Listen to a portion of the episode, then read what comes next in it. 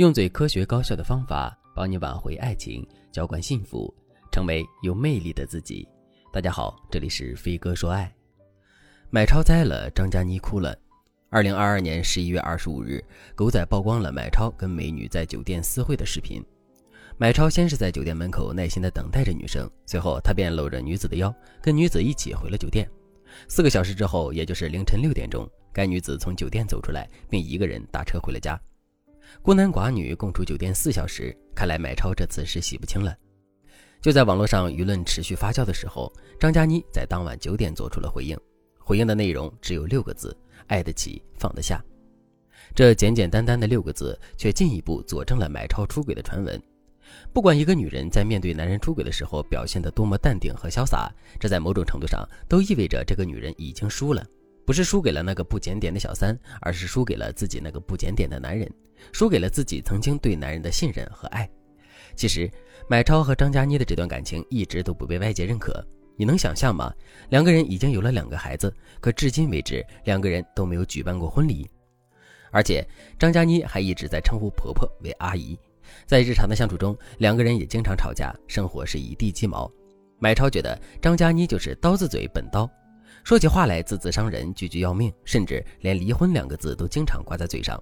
不过张嘉倪发脾气也不是无缘无故的，要不是买超经常喝酒不理孩子，张嘉倪也不会说那么多狠话。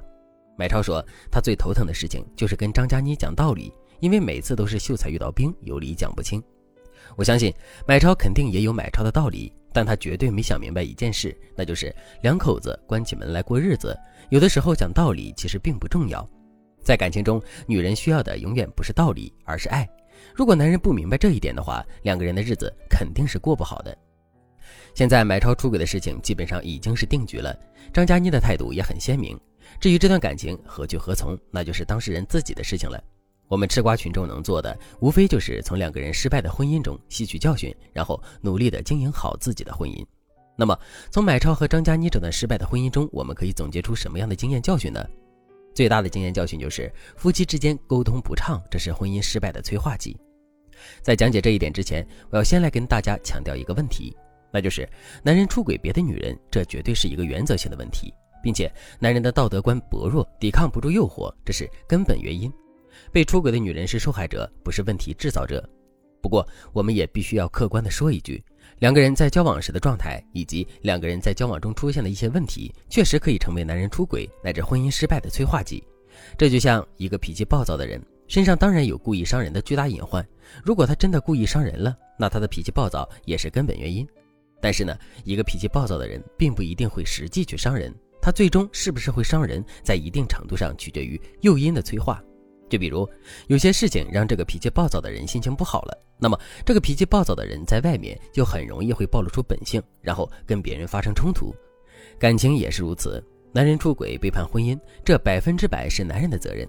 但事到如今，对男人进行道德上的谴责，这已经失去了意义。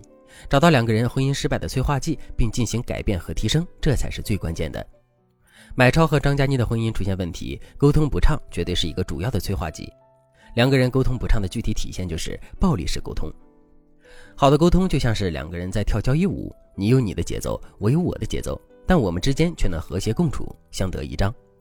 而不好的沟通就像是两个人抱在一起摔跤，我摸不清你的规律，只能感受到你的压力，你也不知道我的心意，只知道攻击和防御。暴力式沟通就是典型的不好的沟通，它具体有下面三种表现形式：第一，方式上的暴力。比如两个人总喜欢大着嗓门说话，一言不合就会诉诸于争吵、指责、谩骂，这可能就是张嘉倪刀子嘴的由来。如果你在婚姻中也是一个刀子嘴，你很想尽快做出改变，可是却又不知道如何改变的话，你可以添加微信文姬零五五，文姬的全拼零五五，来获取专业的指导。第二，态度上的暴力，我不管你到底是怎么想的，也不管你的需求到底是什么，我只在意我的感受，只会按照我的需求去处理问题。张嘉倪需要感性的爱，买超需要理性的道理，双方都只顾站在自己的角度去回应对方，可是却并没有理解和尊重对方的需求。这种态度上的暴力对两个人的感情是巨大的伤害。第三，情感上的暴力，一个人的心里即使有再大的委屈，即使受到再大的伤害，但只要能够及时的把这些委屈发泄出来，问题就不会太大。可是很多夫妻在吵完架之后，并不会主动去跟对方沟通，而是会一直把这些情绪压抑在自己的心里，这就是所谓的情感上的暴力。那么这些情绪压抑的时间久了之后，会变成什么呢？会变成冷暴力，会变成针尖对麦芒，会变成出轨的伤害。为了避免这些不好的情况出现，我们一定要学会把暴力式沟通转变成玩乐式沟通。小孩子吵架从来都不伤感情，上一秒还在脸红脖子粗，下一秒就又重归于好了。为什么会这样呢？因为他们是以玩乐的心态在吵架的，而不是以决裂的心态在吵架。夫妻之间的沟通也是如此，我们应该多一点玩乐，少一点暴力。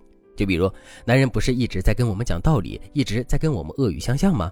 好，我们先不搭理他，任由他在那发火，然后把他说的话全都录下来。等到两个人和好之后，我们再把录音放出来，让他听听他当时有多傻。再比如，男人不是一吵架就喜欢闷声不说话吗？好，那我们就学着男人的口吻，把他心里想说的话都说出来。我就不信，被戳中心事的男人最终还能忍得住。如果你也遇到了老公出轨的问题，或者是天天担心老公会出轨，可是却不知道该怎么解决这个问题的话，那你都可以添加微信文姬零五五，文姬的全拼零五五来获取专业的指导。好了，今天的内容就到这里了，感谢您的收听。您可以同时关注主播，内容更新将第一时间通知您。您也可以在评论区与我留言互动，每一条评论、每一次点赞、每一次分享，都是对我最大的支持。我们下期再见。